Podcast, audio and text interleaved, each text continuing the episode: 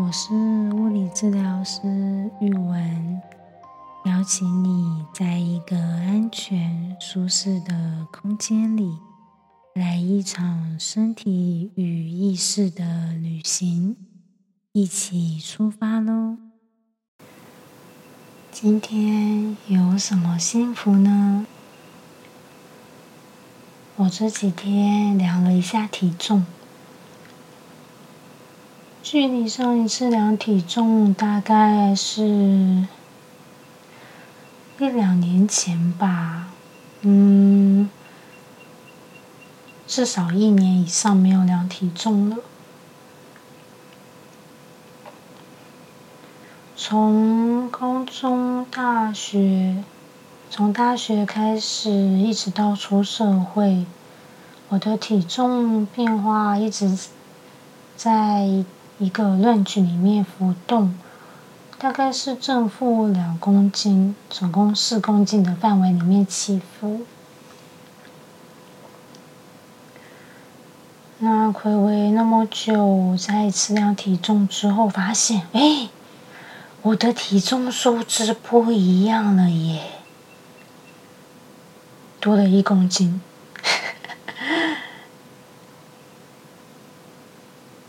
等于说，我的体重回味了，在我的认知里面，回味了很久很久，多了一公斤这样子。中间有没有多，有没有少过，我就不太确定了，因为没有量嘛。不过多这一公斤的时候，我当下第一个反应是什么？数字不一样了。之后有一种。哇！我重新认识了我的身体的感觉。嗯，我的资料有更新。哇，那一刻感觉很新鲜哦，就好像你认识的一位老朋友，有一天你突然发现，哎。原来这个朋友不喜欢吃葱诶 的那种感觉，认识了那么久，才突然间发现一个新的资讯，还蛮有趣的哦。或许有一天，你也会在身上发现一些新的东西。跟你分享最近的幸福。今天我要来介绍一下我自己的工作。我是一位物理治疗师。物理治疗师虽然有“物理”两个字，但其实跟化学、物理不太有关系，这是翻译名称的关系。那物理治疗师在台湾主要分成两个部分，有健保的仪器治疗，跟自费的徒手治疗或是运动治疗。大家比较常接触到的，可能是在医院、诊所。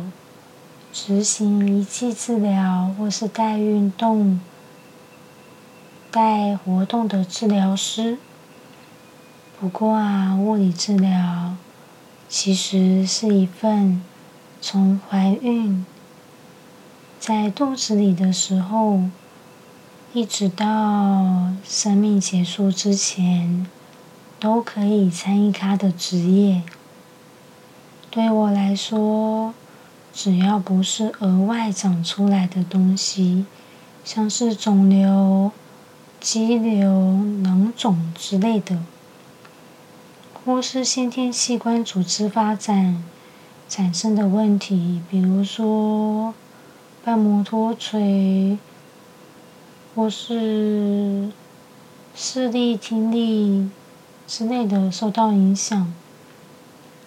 产生的问题，只要不是额外长出来或是先天发展的问题，其他有关身体的症状，其他有关身体的状况，物理治疗至少都可以改善或是缓解。这里面包含在病变发生之前的眼压状况、眼睛的压力、眼压状况、各种的慢性疼痛，或是男女双方都检查不出原因的不孕症，还有包含女性的生理期症状，或是常见的失眠、浅眠。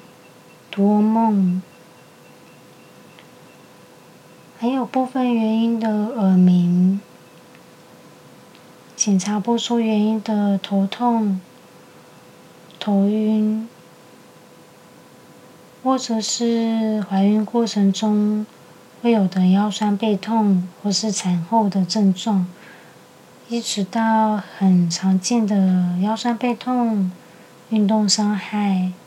还有一些治疗师会帮助 case 做脸部的消肿啊、脸型调整啊，或是身体的水肿、消肿之类的。对我来说，物理治疗是一个范围广泛到很难用一句话来说明的职业。听到这里，请不要冲动的跑去找治疗师，急着要求对方解决身体状况。物理治疗师大致上分成四个领域，有骨科、神经、小儿和心肺。每个治疗师有兴趣、擅长还有选择发展的领域都不一样。在骨科里面，就有常见的肩颈酸痛啊、手麻、脚麻、腰酸背痛、颈因性头痛、颞颌关节问题、脊椎侧弯，或是各种意外造成的骨折受伤，或是关节置换，都是骨科的范围。那神经的部分包含脑部外伤。中风、脊髓损伤之类的神经症状。那神经物理治疗大部分会透过运动或是手法，来帮助 case 尽可能的回到生活，尽可能的。可以让生活比较顺畅。在小儿物理治疗，主要就是早期疗愈，包含斜颈、臂神经丛损伤，或是一些罕见疾病的小朋友，或者是注意力不集中，需要有一些专注力训练的，或是发展迟缓的小朋友。大部分都是小物理治疗师在参与发展的过程。心肺物理治疗大部分都是在医院比较多，因为它需要一些仪器上的侦测。大部分比较常见在心脏手术、肺部手术之后会需要的运动治疗。有需要的朋友们可以先把自己的身体需求。条列式的写下来之后，全部整理好状况之后，再找治疗师询问是否有相关的资源可以协助自己。那在台湾比较特别的是，台湾的物理治疗师法，其中有一项是规定说，物理治疗师要执行医疗介入之前。需要有医生的医嘱、诊断或者是照会单。那在这个部分，医生是不限科别都可以。如果是在健保体系，比如说在诊所、在医院，那就会需要先看过神经科、复健科或者是骨科的医生之后。医生会开立治疗单，然后才会到治疗师手上进行健保的复健项目，像是电疗、热敷、拉脖子、拉腰之类的。那在自费市场的话，也会需要先找一个医生，那这个医生是不限科别的哦，包含中医、妇产科、加医科，也包含牙医，不限科别的医生，只要医生愿意，帮你开立诊断书、照会单或者是医嘱。你都可以带着这份诊断书、照会单或是医嘱，或是转诊单，去找物理治疗所进行自费的疗程。那像以台北市为例，自费的收费方式，大部分会分成以分钟计算，以时间为单位，或者是以复杂度关节。的范围来做计算，以部位计算。一次的治疗项目可能会包含徒手调整、运动调整。那像我知道的，有一些治疗所还会有营养咨询，或是会跟心理咨商师合作，有一些咨商的部分。那在自费的部分，其实跟你。在外面用餐一样，有时候会需要一些缘分跟运气。每个治疗师使用的手法、评估的逻辑都不太一样。要怎么找到属于自己适合的治疗师，或是跟自己合得来，可以很认真的，或是很很有能力的。调整自己的身体，这真的是需要一些时间去尝试的。一次两次发现好像都没有改善的话，请不要气馁哦。你可以再尝试第二间、第三间。这的确是需要一点时间跟金钱成本下去做尝试的部分。有时候也会踩到雷，这倒是真的。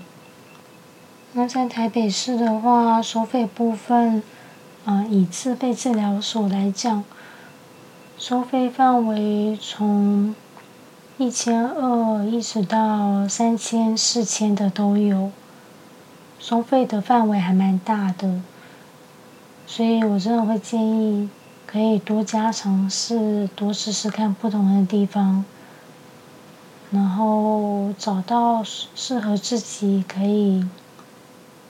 不管是在时间预约上，还是在费用的价钱上，或是在手法的适应上，都可以跟自己很委屈的一个地方做治疗，怎样是会比较好的？